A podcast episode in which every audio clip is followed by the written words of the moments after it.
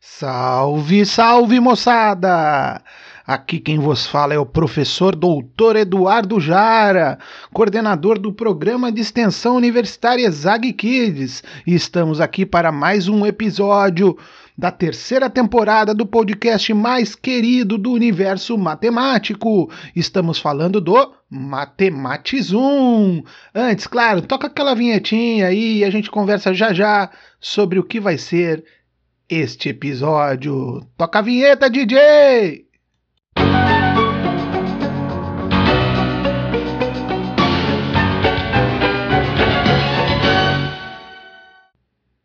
Eita, maravilha, maravilha! Eu não sei se vocês fazem a dancinha aí, mas eu faço desse lado aqui. Moçada, hoje o nosso quarto episódio vai falar sobre uma das propriedades muito interessantes dos fractais.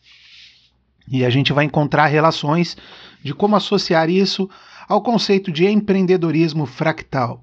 Vamos falar de autossimilaridade, autossimilaridade no empreendedorismo fractal. Como todo pode estar na pequena parte e a pequena parte ainda assim reproduzir o todo. É neste conceito que a gente vai se debruçar um pouquinho. Foi Barabasi que, numa obra sua, né, o autor chamado Barabasi, ele trabalha com com, na área de física, de superfícies, e, e, estuda, por exemplo, rugosidade de superfícies, e às vezes as superfícies têm uma estrutura fractal, porque como a gente já viu aí em episódios anteriores, a questão de um, um, perfil de uma montanha, por exemplo, ela não é lisa, ela não é um triângulo, ela não é uma circunferência, ela é uma geometria muito particular da natureza que a gente está identificando a geometria fractal o Mandelbrot já havia falado isso como uma parte muito interessante. A autossimilaridade está em a gente pegar pequenos recortes de uma parte e, e, identificar nesse pequeno recorte um retrato do todo. O todo vai aparecer ali desenhado nessa pequena parte. E é isso que a gente pode observar. Um objeto é considerado autossimilar se as suas pequenas partes que formam representam o todo. Eu estava falando do Barabasi, no, junto com Stanley, ele, ele definiu que o conceito geométrico de fractal tinha um, três características muito importantes. A autossimilaridade, que a gente vai conversar hoje aqui nesse podcast, a autoafinidade, que é tema do próximo podcast, e também a dimensão fractal, que a gente vai falar também sobre a dimensão fractal. O objetivo hoje é a gente tratar então da autossimilaridade. Uma forma bem fácil de vocês imaginarem é pensar num brócolis japonês, aquele todo rugadinho, e se a gente observar ele de cima, tudo bem, é um brócolis como vocês estão imaginando aí. Mas se eu pegar um pequeno recorte dele, uma superfície de 3 centímetros, 1 centímetro quadrado que seja, e observar a nível de microscópio, colocar ele num super zoom, a gente vai ver que aquele pequeno raminho num super zoom vai parecer o brócolis todo. E essa é a ideia, à medida que a gente for se aprofundando na, na, na estrutura de uma geometria fractal, a gente vai identificar ali partes pequenas que reproduzem o todo. E daí sai aquela história de que o todo está na pequena parte e a pequena parte traz o todo. Uma questão muito filosófica, dizendo, por exemplo, que a gente é centelha divina de uma criação maior. Centelha divina, ou seja, a gente é um pedacinho de algo muito divino, soberano, profundo, universal, que possa ter nos criado em algum momento dessa eternidade. E por sermos uma pequena centelha divina, estamos também representando esta divindade, esta força superior, esses movimentos do universo que nos colocaram aqui a partir da junção de muitas poeiras cósmicas que nos fizeram ser quem nós somos hoje. Em termos de autoafinidade, é, cabe a gente ressaltar figuras geométricas que são construídas a partir disso. Se você for fazer uma busca em GIFs animados de fractais, você vai ver aquelas figuras que parece que não tem fim. Você vai entrando, vai entrando, vai entrando dentro da figura e a figura parece que não muda, mas você sabe que você está se aprofundando em alguma é, superfície, em alguma parte ali daquela figura que vai, cada vez que você vai mais no infinitesimal, a menor unidade de área, um infinitesimal de área, e fazer as análises dimensionais e características daquele infinitesimal de área, você vai ver que ela representa a área como um todo. E isso é muito interessante. Essa estrutura fractal às vezes são identificadas em paisagens, em em estruturas que têm é, por si só intrinsecamente essas características. Como que isso pode ser associado ao empreendedorismo fractal? De que forma a gente poderia fazer uma analogia como que o empreendedorismo pode estar carregando é, este conceito de autossimilaridade.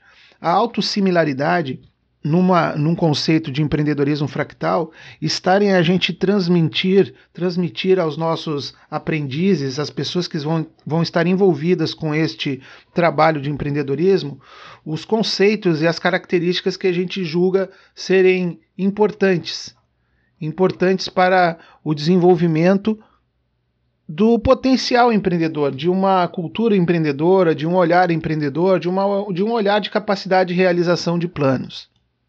Vamos pensar numa ação Exag Kids, por exemplo, que é o, o, o cerne aqui, a origem de toda essa estrutura de Matematizum e de podcast e de ações com crianças e de dezenas de milhares de crianças já beneficiadas. A gente pode observar autossimilaridade numa pequena parte de uma estrutura que reflete o todo. Isso a gente já falou em termos conceituais. Agora, se a gente for pensar em ações realizadas, por exemplo, numa oficina com crianças, essas ações elas são experimentos únicos. Nenhum, nenhum vai ser igual ao outro. Cada criança, cada grupo tem as suas particularidades. Mas, e, isso pode ser encaixado numa escala maior, numa cidade, num estado, num país ou no mundo. Dentro do mundo aconteceu lá uma pequena oficina. Mas essas ah, oficinas que criam ali um mundo possível, cheio de criatividade, de inovação, de atribuir voz às crianças, de proporcionar harmonia, de incentivar a inovação, de querer fazer brotar ali uma cultura de inovação, de ter o diálogo como uma das das ferramentas fundamentais para o desenvolvimento da oficina, é, ao se refletir sobre uma estrutura completa de, de possibilidade de realização de planos, nós estamos sonhando com um mundo onde esse ideal possa refletir uma estrutura completa.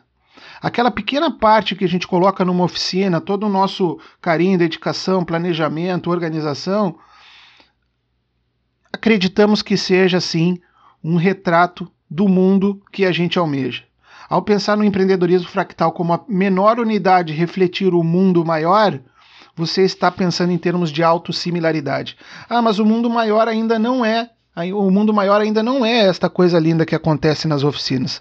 O mundo maior eu não vejo participação efetiva, eu não vejo uma educação de qualidade sendo buscada e, e também admirada, eu não vejo um culto à ciência, ao conhecimento, mas nas oficinas realizadas ou nas ações empreendedoras que você vier a realizar, você percebe uma forma diferente do mundo maior, desta escala maior.